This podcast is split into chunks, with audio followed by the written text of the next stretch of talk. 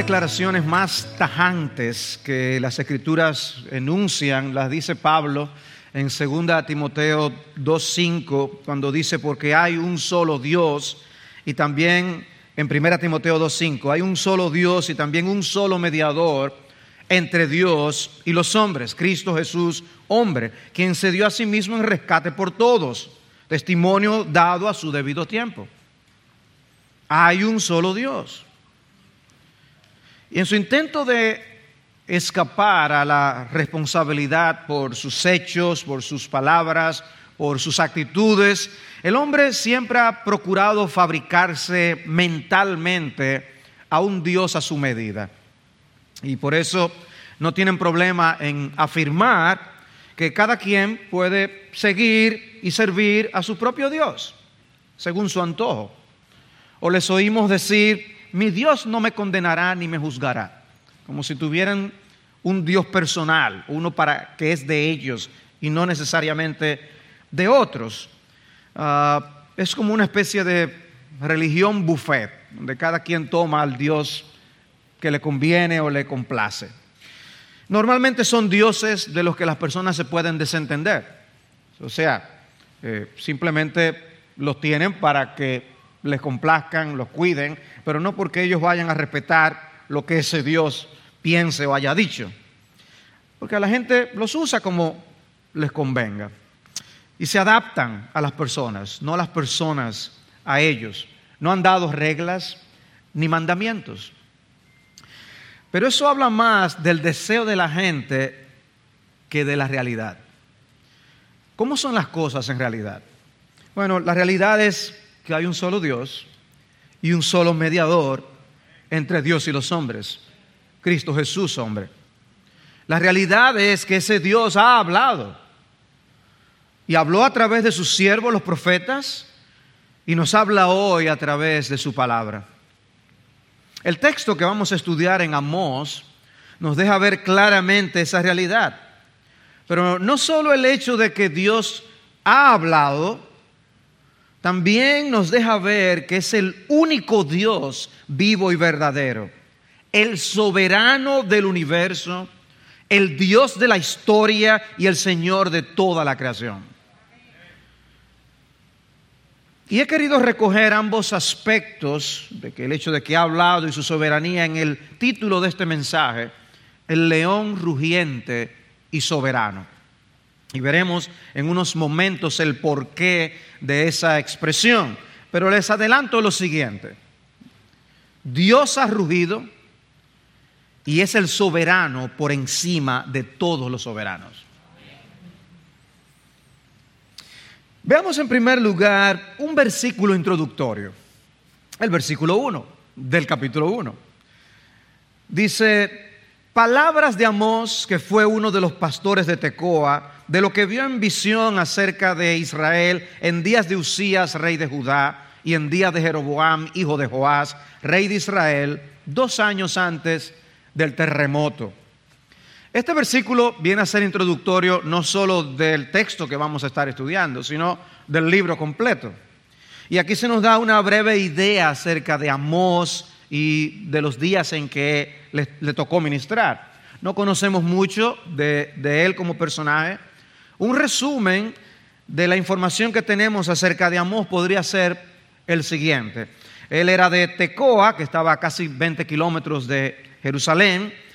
Era un terreno que no era bueno para cultivar, pero que sí era bueno para mantener ganado. Y de hecho su trabajo principal era el ser pastor. También trabajó en los cultivos de sicómoros, que eran una especie de higos de menor calidad y que se usaba en la alimentación para los más pobres. Él mismo se identifica como un boyero o, uno que conduce bueyes al trillar un campo. Y de manera que ustedes pueden ver que pastor cultivaba sicómoros, eh, boyero, él estaba en el pluriempleo y necesitaba, parece, ingresos de diversas maneras. Pero notamos algo más aquí. El Señor nos tiene acostumbrados a ver en su palabra cómo Él usa a don nadies, para llevar a cabo su obra. Y aquí una vez más nosotros tenemos este caso. Eh, es el caso de un profeta desconocido, no salió de la escuela de los profetas eh, y tenía el privilegio de comunicar un mensaje de Dios a su pueblo Israel. Porque existe siempre el peligro de dar importancia a la voz de los grandes y de los famosos por el hecho de ser grandes y famosos. Eh, Charles Spurgeon fue grande y famoso y valía la pena oírlo a él, pero no siempre ese es el caso. Hay un peligro en menospreciar el mensaje de los ignorados y sin fama. Y en ese peligro cayeron los que escucharon a los apóstoles, por ejemplo. A ellos les dijeron de ellos son gente eh, del vulgo, son gente sin educación y menospreciaron su mensaje. Y sin embargo Dios estaba enviando un mensaje a través de ellos. Y aquí tenemos el caso de un desconocido. El desconocido Amós y sus contemporáneos no escucharon sus advertencias, fue menospreciado. Se menciona, para guiarnos y orientarnos en cuanto al tiempo en que él ministró, se mencionan a dos reyes. Por un lado se menciona a Usías, que reinó en Judá del 791 al 740 a.C., un reinado largo. Y se menciona a Jeroboam, que reinó en el reino del norte, Israel, del 793 a 753. Y eso nos da ya una ubicación de en qué época ministró Amós. Algunos favorecen ubicar el ministerio de Amós eh, alrededor del 760, si lo llevamos a una época más tardía, 770 hasta el 750 y pico antes de Cristo. Eran tiempos de prosperidad y estabilidad. Estos reinos, tanto en el sur en el norte, vieron cuánto duraron. Era, había cierta estabilidad, había cierta prosperidad. Eh, por eso se habla en el mismo libro de Amós que algunos tenían casas de invierno y casas de verano. Se habla de algunos que tenían camas de marfil en el capítulo 6. Pero también eran días marcados por una religión externalista que le daba importancia a lo externo, lo que se ve, no necesariamente el corazón. Y su misión era específicamente profetizar al reino del norte. Y eso es importante. Aunque él mismo era de Judá, sin embargo Dios le pidió dar su mensaje al reino del norte. El, pueblo de Israel se había dividido en dos. Eh, por causa de sus pecados, Dios les había condenado a ser un ahora un reino dividido y pues estaban estas dos partes y a él le tocó ministrar al reino del norte, donde no hubo un rey bueno, donde ellos se entregaron a la idolatría desde el mismo inicio. En el capítulo 7 tenemos una escena que nos da una idea del tipo de ministerio que le tocó a Amós. Es, los versículos 10 al 15 aparece esta escena. Escuchen. Dice entonces Amasías, sacerdote de Betel, envió palabra a Jeroboam, rey de Israel, diciendo, Amós conspira contra ti en medio de la casa de Israel. La tierra ya no puede soportar todas sus palabras. Era ignorado, menospreciado, pero su mensaje parece que estaba llegando. Y lo que quieren es callar al siervo del Señor. Y sigue diciendo Amasías, porque así dice Amós, Jeroboam morirá a espada y ciertamente Israel saldrá en cautiverio de su tierra. Y Amasías dijo a Amós, vete vidente, huye a la tierra de Judá, come allí pan y allí profetiza. Pero en Betel no vuelvas a profetizar más, porque es santuario del rey y residencia real. Entonces respondió Amós y dijo a Amasías, yo no soy profeta ni hijo de profeta, sino que soy boyero y cultivador de sicómoros. Pero el Señor me tomó cuando pastoreaba el rebaño y me dijo, ve, profetiza a mi pueblo Israel. Observen que Amasías era sacerdote de Betel, uno de los lugares escogidos por Jeroboam para establecer uno de sus lugares idolátricos de adoración. Esa historia está en Primero de Reyes 12. Y la misión de Amós incluyó denunciar de forma muy directa la idolatría de la casa de Jeroboam. Una misión no muy agradable. Pero es importante tener esto pendiente, porque al estudiar este capítulo 1 que el pastor Miguel leyó, donde vemos a Amós dirigirse a las naciones que circundaban a Israel, podemos ser tentados a pensar que Amós está hablando a esas naciones mencionadas y que lo que escribe no tiene nada que ver con Israel. Pero no es así. El Señor lo envió a profetizar específicamente contra el reino del norte. Entonces recuerda, Amós no era uno de los de la escuela de los profetas, pero Dios lo llamó a profetizar. Era boyero, cultivador de sicómoros, pero Dios lo usó. Porque Dios no usa solamente a los que van al seminario. No nos usará a todos para la misma misión, pero independientemente de si tenemos educación formal o no en las cosas del Señor, todos podemos ser usados por Dios en los asuntos de su reino. Y eso es bueno saberlo, eso es estimulante saberlo. Pero este es el versículo 1, un versículo introductorio que nos ubica y nos orienta en, en nuestro texto. Habiendo visto entonces ese versículo introductorio, pasemos ahora a ver una frase predominante. Aparece en el versículo 2. Y yo le he llamado predominante porque su temática domina el contenido del libro. Dice así, y dijo, el Señor ruge desde Sión y desde Jerusalén da su voz. Los pastizales de los pastores están de duelo y se seca la cumbre del Carmelo. Esa frase que llamo predominante es la que dice el Señor ruge desde Sión. Dios es presentado como un león y las profecías de Amós son vistas como los rugidos que vienen de parte de Dios. El rugido no es el castigo, es la advertencia al castigo que se aproximaba pero ese rugido está supuesto a impresionar. ¿Han escuchado ustedes alguna vez a un león rugir en vivo? Créanme, no es como la gata, que tenemos nosotros en mi casa, que lo que hace es miau. Eso no ahuyenta a nadie. Un león al rugir es algo verdaderamente impactante. Se dice que alcanza entre 110 y 115 decibeles. Un motor con el muffler o el escape ruidoso alcanza 100 decibeles. El rugido de un león se puede escuchar hasta 8 kilómetros de distancia. Y dice Amós en el versículo 8 del capítulo 3, ha rugido un león, ¿quién no temerá? Ha hablado el Señor. ¿Quién no profetizará? En otras palabras, Dios ha hablado. Dios lo ha denunciado.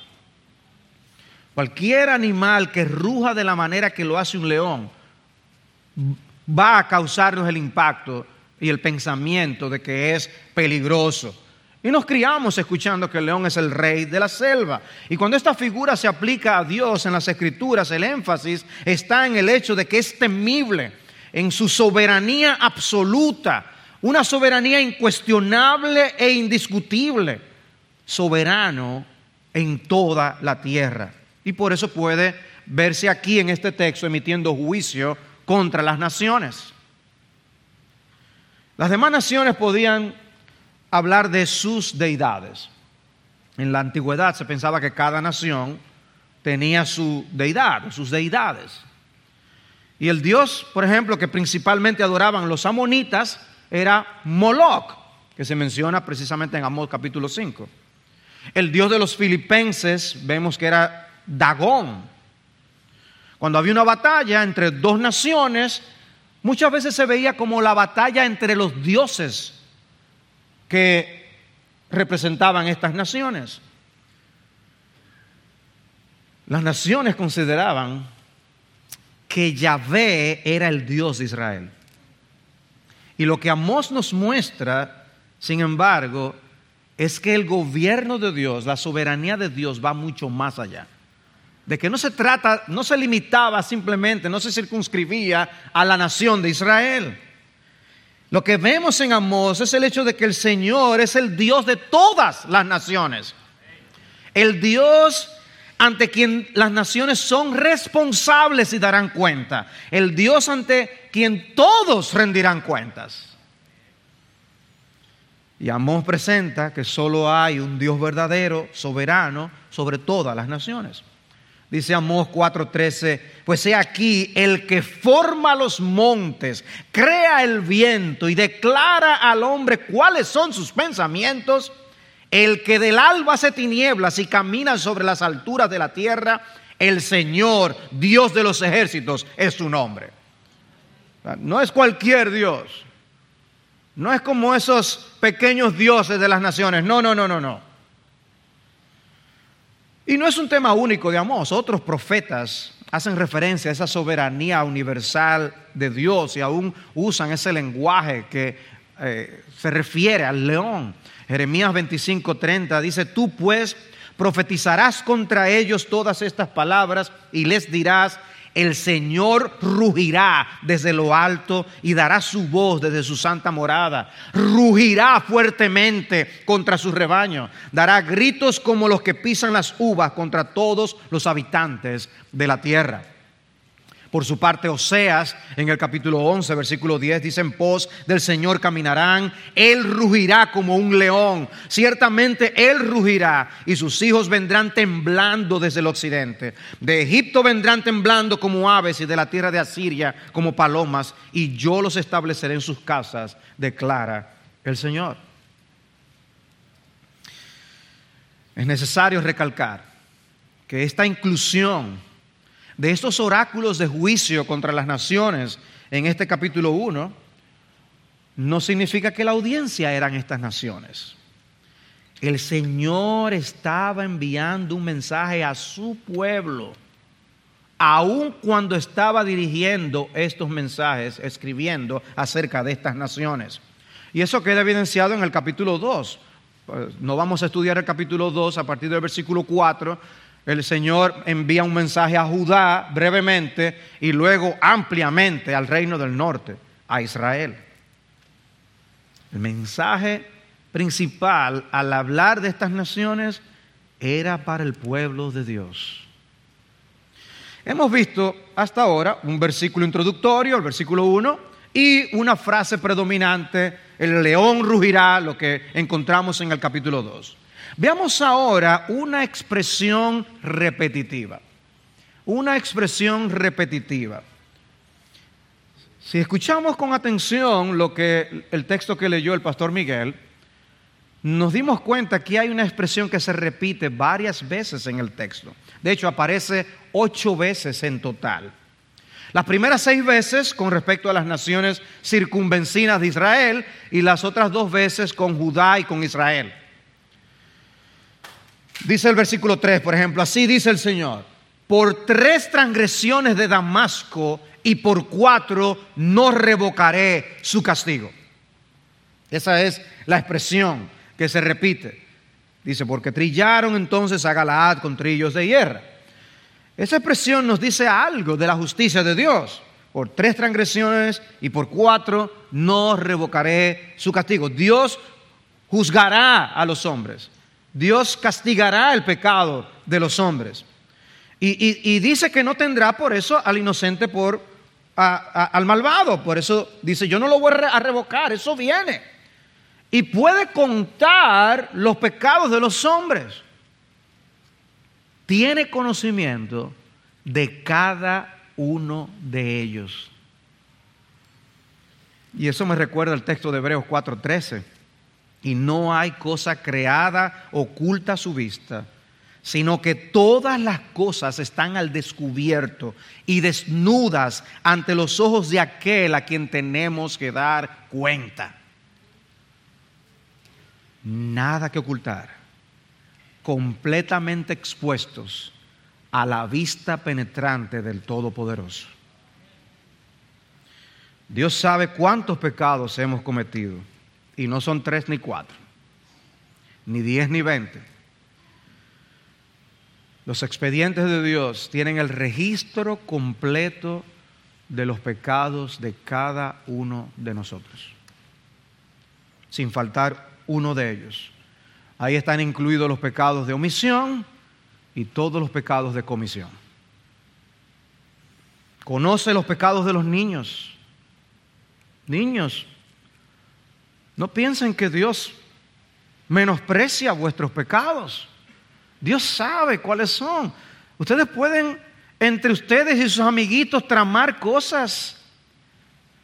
Y no se imaginen ni por un momento que Dios no sabe lo que ustedes a veces traman. Pensando que porque lo ignoran sus padres o los adultos, no lo sabe nadie. Dios lo sabe. Dios conoce los pecados de los jóvenes. Jóvenes que también traman entre ellos cosas o que hacen en oculto cosas. No pienses ni por un momento que no darás cuenta a Dios por esas cosas. Dios lo conoce todo. Conoce los pecados de los adultos. No estamos exentos los adultos de cada una de las cosas cometidas. Y nosotros tenemos más bagaje todavía. Y Dios lo conoce todo. Y somos responsables y en el día del juicio rendiremos cuentas al Señor. Nuestra única esperanza es el perdón de Dios. Sin el arrepentimiento que conduce al perdón de Dios, el juicio es inevitable e ineludible. Dice el Salmo 130, versículo 3, Señor, si tú tuvieras en cuenta las iniquidades, ¿quién, oh Señor, podría permanecer? Pero qué bueno que inmediatamente dice, pero en ti hay perdón para que seas temido. El Señor conoce cuáles son los pecados característicos y dominantes de cada quien y como vemos en este texto, conoce cuáles, conoce cuáles son los pecados característicos y dominantes de cada nación.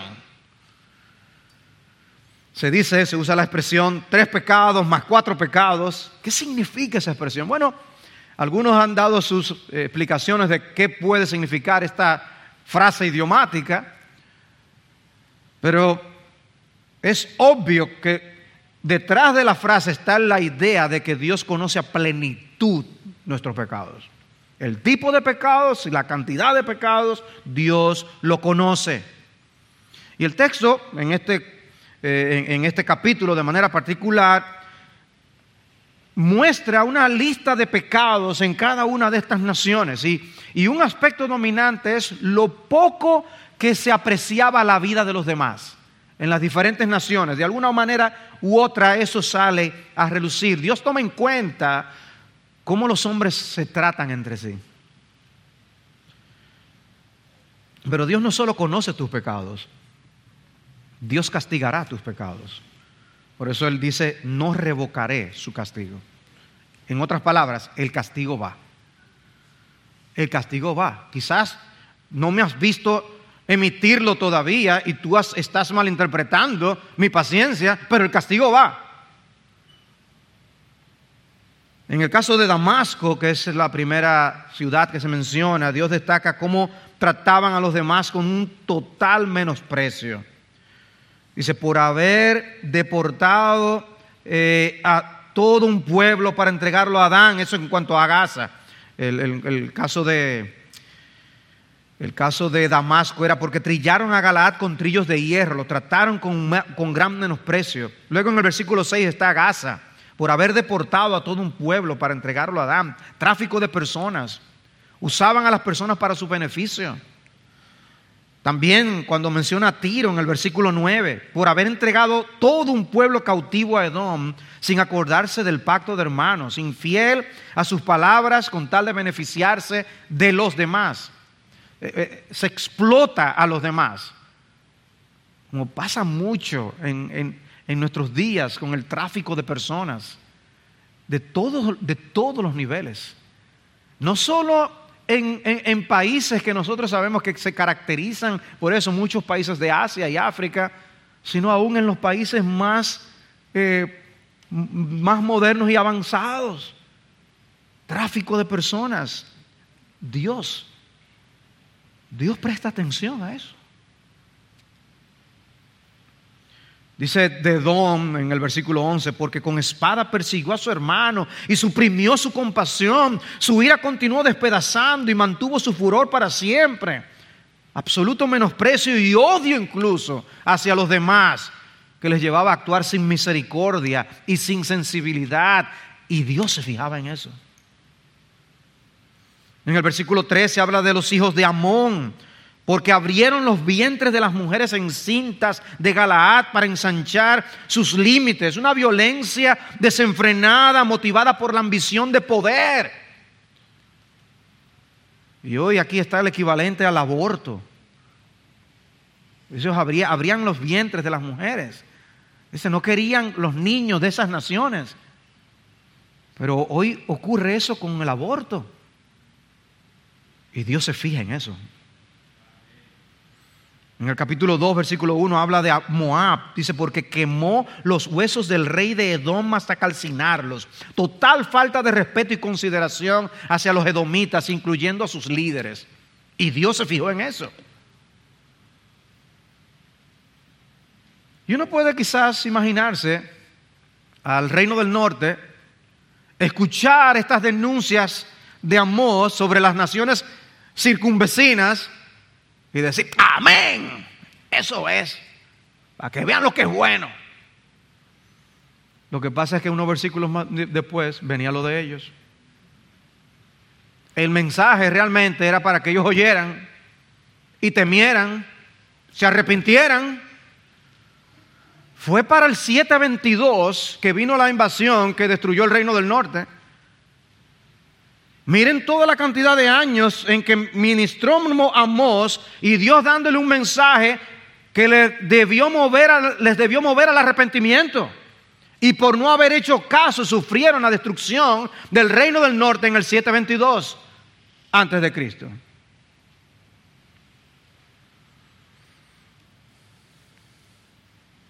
Aún ellos podían alegrarse cuando en los versículos 4 y 5 del capítulo 2 Amós tiene palabras contra Judá. Y ellos, amén, es bueno, porque quizás odiaban más a Judá que a las naciones que estaban alrededor.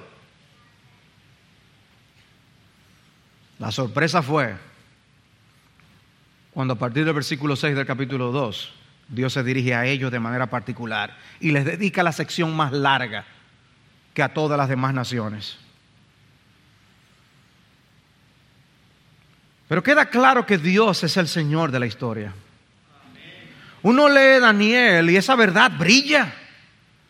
Mientras la gente solo ve el esplendor de los grandes imperios, Babilonia, los medopersas, Grecia, Roma, la realidad es que hay un soberano infinitamente más grande que ellos guiando la historia.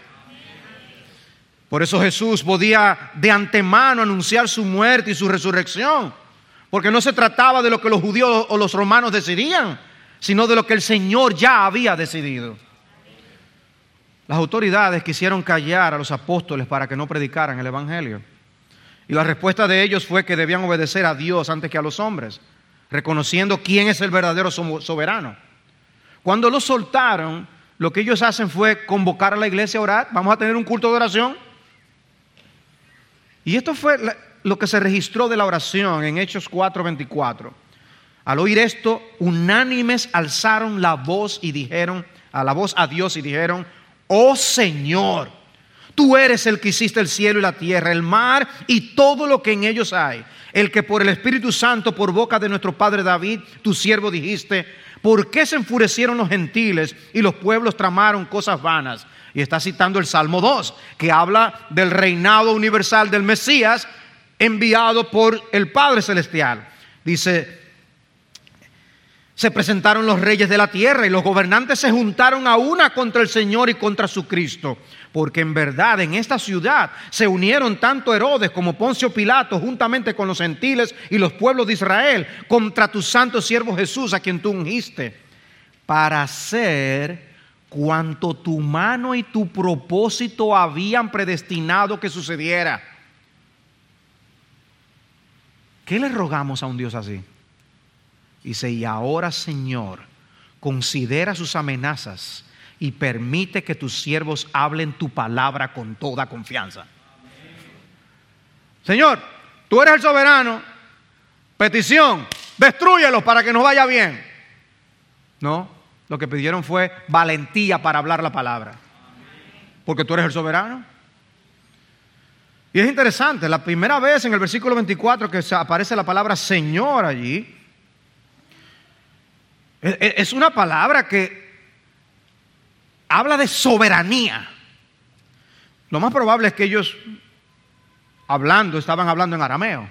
Pero cuando Lucas registra lo que ocurrió, que escribe en griego, utiliza dos palabras en griego aquí para hablar de Señor que hablan de esa absoluta soberanía. De hecho, la traducción Reina Valera del versículo 24 dice, soberano Señor, tú eres el que hiciste el cielo y la tierra. Le estamos hablando al soberano, al grande. Nos hablaron las autoridades, pero tú eres la autoridad. También aparece esa palabra en Apocalipsis 6:10. Y clamaban a gran voz diciendo, ¿hasta cuándo, oh Señor santo y verdadero, esperarás para juzgar y vengar nuestra sangre de los que moran en la tierra? ¿A quién le suplican? Al soberano, el que sí puede. La palabra del versículo 29, Señor, es curios, la que los césares querían que se usara para ellos. Y los hermanos de la iglesia estaban claros en quién era el verdadero curios y Señor, el soberano. El mundo en el que ministró Amós necesitaba aprender eso. Y el mundo en el que nos ha tocado vivir necesita aprender eso que Jesús es el Señor soberano del universo. No te dejes engañar por el poder que despliegan algunos poderosos del planeta, porque los espejismos son muy seductores y atractivos. Para conocer la realidad hay que ver las cosas a la luz de la palabra de Dios, del Dios verdaderamente soberano. ¿Qué hemos visto hasta aquí?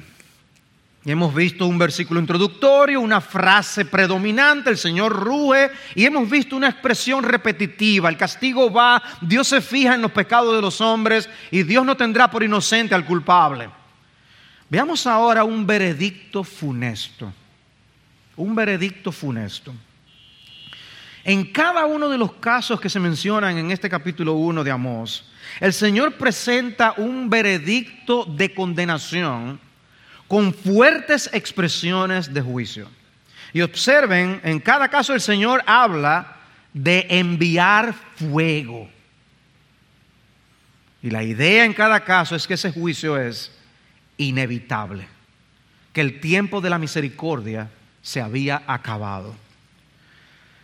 El caso más conocido que nosotros tenemos en las escrituras de la destrucción de ciudades con fuego es el de Sodoma y Gomorra.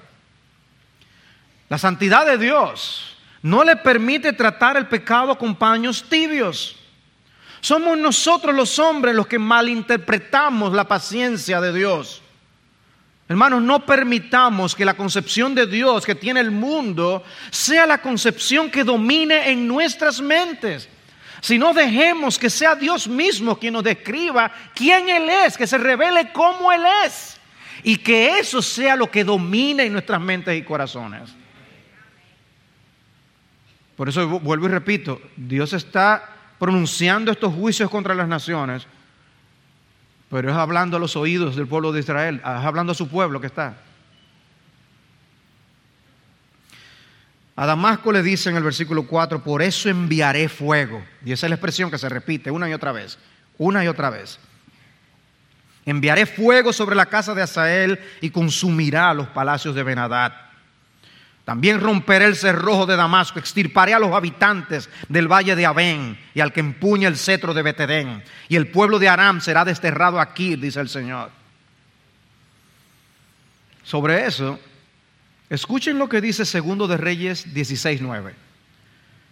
El rey de Asiria lo escuchó y el rey de Asiria subió contra Damasco y la tomó y se llevó a su pueblo al destierro en Kir y dio muerte a Rezín. La, profecía de Amós se cumplió al pie de la letra. Con Gaza, eh, Amós 1.7, enviaré pues fuego sobre la muralla de Gaza y consumirá sus palacios. También extirparé a los habitantes de Asdod y al que empuña el cetro de Ascalón. Desataré mi poder. Esa frase me impactó. Desataré mi poder sobre Cron y el remanente de los filisteos perecerá, dice el Señor.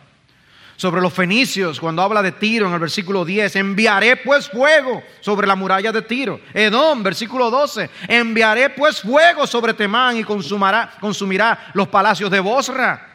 Sobre Amón, versículo 14, encenderé pues fuego en la muralla de Rabá y consumirá sus palacios en medio de gritos de guerra, en el día de la batalla, en medio de una tempestad, en el día de la tormenta.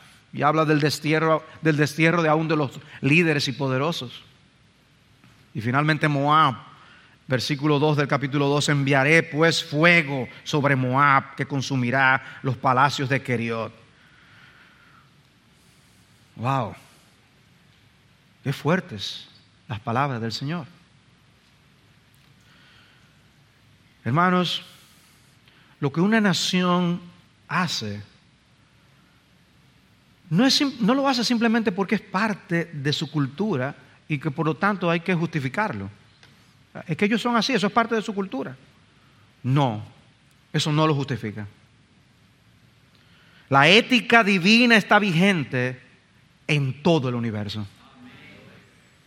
Si para Dios es injusticia, no importa cuán aceptable ante la sociedad sea una costumbre, es una injusticia.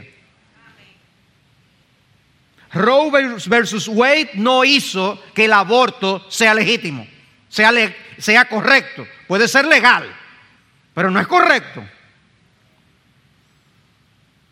Si para Dios es inmoral, entonces es inmoral y punto. Porque no es un asunto de consenso. Ninguna nación está por encima de las leyes de Dios. Ninguna nación se puede esconder de la mirada divina. Ninguna nación está exenta ante el juicio de Dios. El que los hombres se exoneren de culpa no quiere decir que están exonerados de responsabilidad ante la justicia divina. Porque Dios no va a cambiar su manera de pensar para beneficiar a los que se rebelan contra su palabra. Los pecadores son los que tienen que cambiar su manera de ver el pecado y arrepentirse. El canibalismo es incorrecto por donde quiera que lo veamos. La quema de las viudas con los cuerpos de sus maridos en la India era incorrecto. No importa la cantidad de años que tuvieran esas prácticas, sacrificar niños a Moloch era incorrecto. Los límites de las naciones no limitan ni restringen la justicia de Dios. Y en el día del juicio no importarán las sensibilidades religiosas ni personales. Se hará la voluntad de Dios. Y la justicia de Dios no necesariamente va a la velocidad que el hombre espera, porque leemos por tres pecados y por cuatro no revocaré tu castigo. Dios, Dios fue contando, uno, dos, tres, van, van tantos pecados. Dios permitió que muchas veces pecaran. Y todavía no juzgaba, dando tiempo para el arrepentimiento. ¿Hasta qué? Y la gente malinterpreta esa paciencia de Dios. Pero Él actuará, por eso dice, pero enviaré fuego. No malinterpretes la velocidad de las actuaciones de Dios, porque horrenda cosa es caer en las manos del Dios vivo. Y eso lo dice en el Nuevo Testamento, Hebreos 10:31. En el libro de Apocalipsis aparece una escena extraña. Y es que en el capítulo 6 habla de los hombres, incluyendo a los poderosos de la tierra, tratando de huir de la ira del cordero. Un animal tan manso como el cordero. Pero esa es la figura que se utiliza. La ira del cordero. El cordero será el terror de los pecadores. Y dice que decían a los montes y a las peñas, caed sobre nosotros y escondednos de la presencia del que está sentado en el trono y de la ira del cordero, porque ha llegado el gran día de la ira de ellos y quién podrá sostenerse. Leí sobre un terremoto que sobrevino a la ciudad italiana de Messina el 28 de diciembre de 1908. murieron entre 75 mil y 84 mil personas. Se cuenta de la condición espiritual de la ciudad, que era terrible. La maldad imperaba y se estaban pasando muchas resoluciones que hacían violencia a la moral y a las buenas costumbres. Pero leí también de una publicación que se hizo tres días antes del terremoto en una revista llamada Il Teléfono. He leído de esa publicación en par de fuentes, pero no he podido corroborar con exactitud los hechos.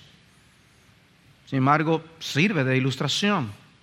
Y lo que se dice es que tres días antes del terremoto, en esa revista se publicó una parodia de la Navidad, burlándose de Cristo y al final desafiaba al Señor diciendo que se dejara conocer con un terremoto.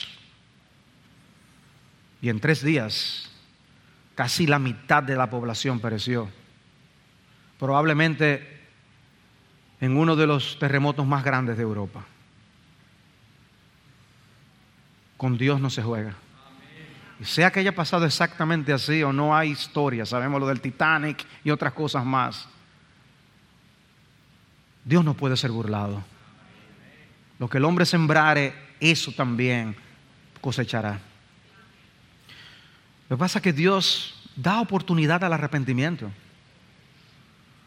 Dice Pedro en 2 de Pedro 3:9, el Señor no tarda su promesa, en cumplir su promesa, según algunos entienden la tardanza, sino que es paciente para con vosotros, no queriendo que nadie perezca, sino que todos vengan al arrepentimiento. Dios quiere que vengamos todos, todos al arrepentimiento.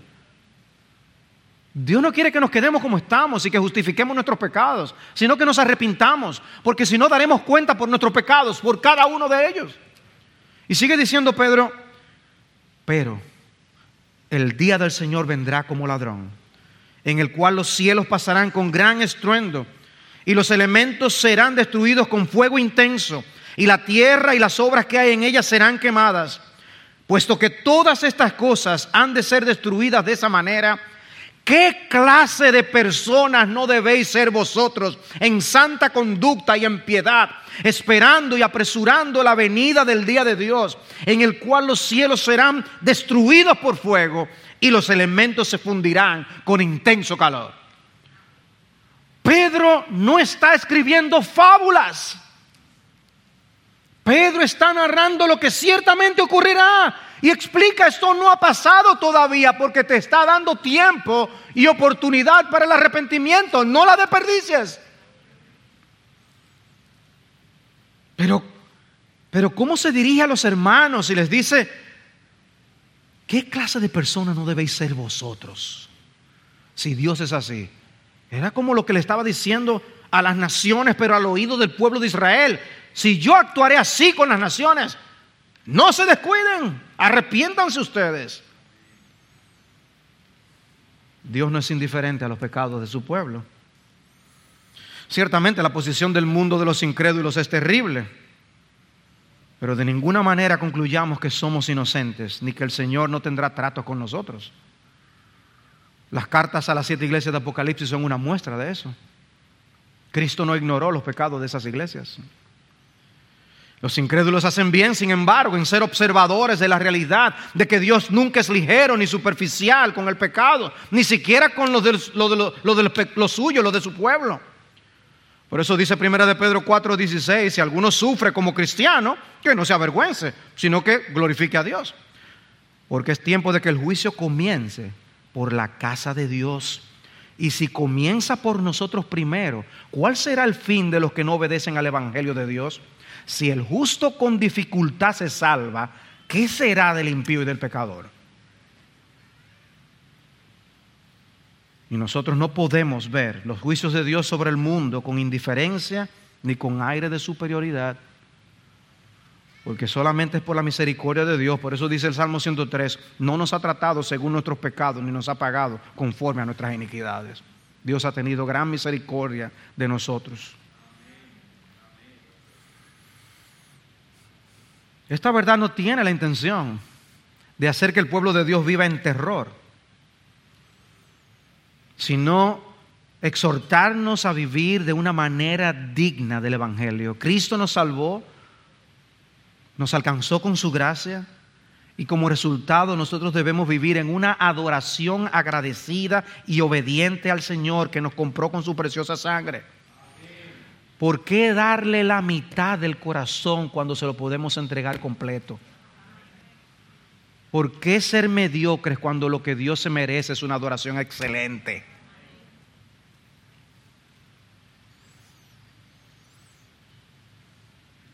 Qué gran Salvador.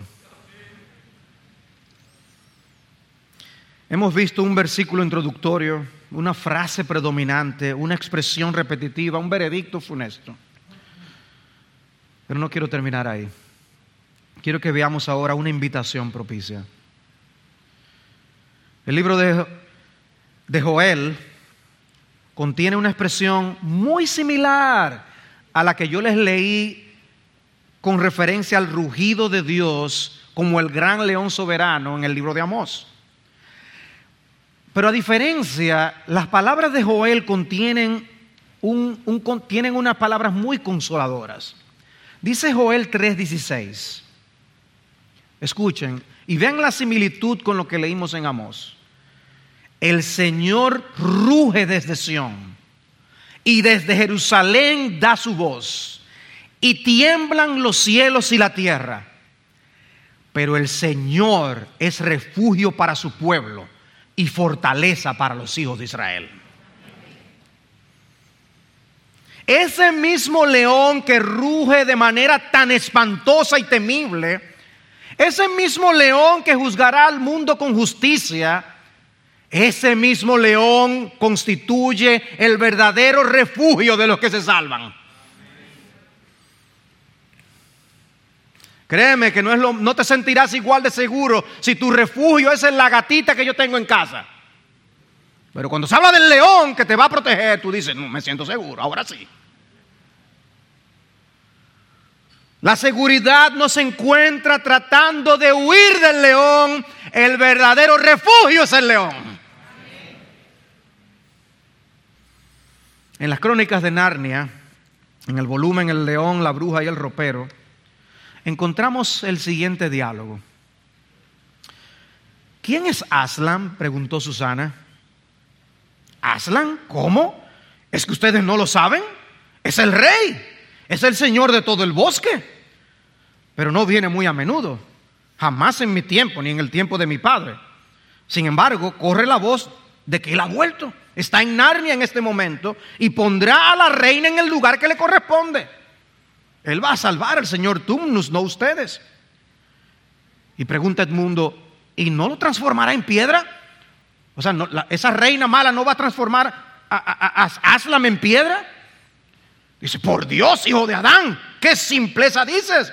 Dijo el castor y rió a carcajadas. ¿Convertirlo a él en piedra? Si ella logra sostenerse en sus dos piernas y mirarlo a la cara, eso será lo más que pueda hacer y en todo caso, mucho más de lo que yo creo. No, no, no. Él pondrá todo en orden, como dicen estos antiguos versos. El, mal se trocará en bien cuando Aslan aparezca. Ante el sonido de su rugido, las penas desaparecerán. Cuando descubra sus dientes, el invierno encontrará su muerte. Y cuando agite su melena, tendremos nuevamente primavera. Entonces, todo cuando lo vean, concluyó el castor, pero lo veremos, preguntó Lucy. Para eso los traje aquí, hija de Eva. Los voy a guiar hasta el lugar donde se encontrarán con él. ¿Es, es un hombre? preguntó Lucy vacilando. ¿Aslan un hombre? exclamó el castor con voz severa. Ciertamente no. Ya les dije que es el rey del bosque y el hijo del gran emperador, más allá de los mares. ¿No saben quién es el rey de los animales? Aslan es un león, el león, el gran león. Oh, exclamó Susana, pensé que era un hombre y él, ¿se puede confiar en él? Creo que me sentiré bastante nerviosa al conocer a un león. Así será, queridita, dijo la señora Castora. Eso es lo normal. Si hay alguien que pueda presentarse ante Aslan sin que le tiemblen las rodillas, o es más valiente que nadie en el mundo, o es simplemente un tonto. Entonces es peligroso, dijo Lucy. Peligroso, dijo el castor. ¿No oyeron lo que les dijo la señora castora? ¿Quién ha dicho algo sobre peligro? Por supuesto que es peligroso, pero es bueno. Es el rey, les aseguro. Estoy deseoso de conocerlo, dijo Pedro, aunque sienta miedo cuando llegue el momento. Eso está bien, hijo de Adán, dijo el castor. ¡Wow! ¡Qué, qué hermosura en la presentación del balance de quién es este león y que precisamente es nuestro refugio! Y amados hermanos, nosotros encontramos otra vez esta figura del león en el Nuevo Testamento. Apocalipsis capítulo 5. Y vi en la mano derecha del que estaba sentado en el trono un libro escrito por dentro y por fuera, sellado con siete sellos. Vi a un ángel poderoso que pregonaba a gran voz. ¿Quién es digno de abrir el libro y de desatar sus sellos? Y nadie, ni en el cielo, ni en la tierra, ni debajo de la tierra podía abrir el libro, ni mirar su contenido. Y yo lloraba mucho porque nadie había sido hallado digno de abrir el libro ni de mirar su contenido. Ese libro en Apocalipsis es el libro de los juicios de Dios contra las naciones.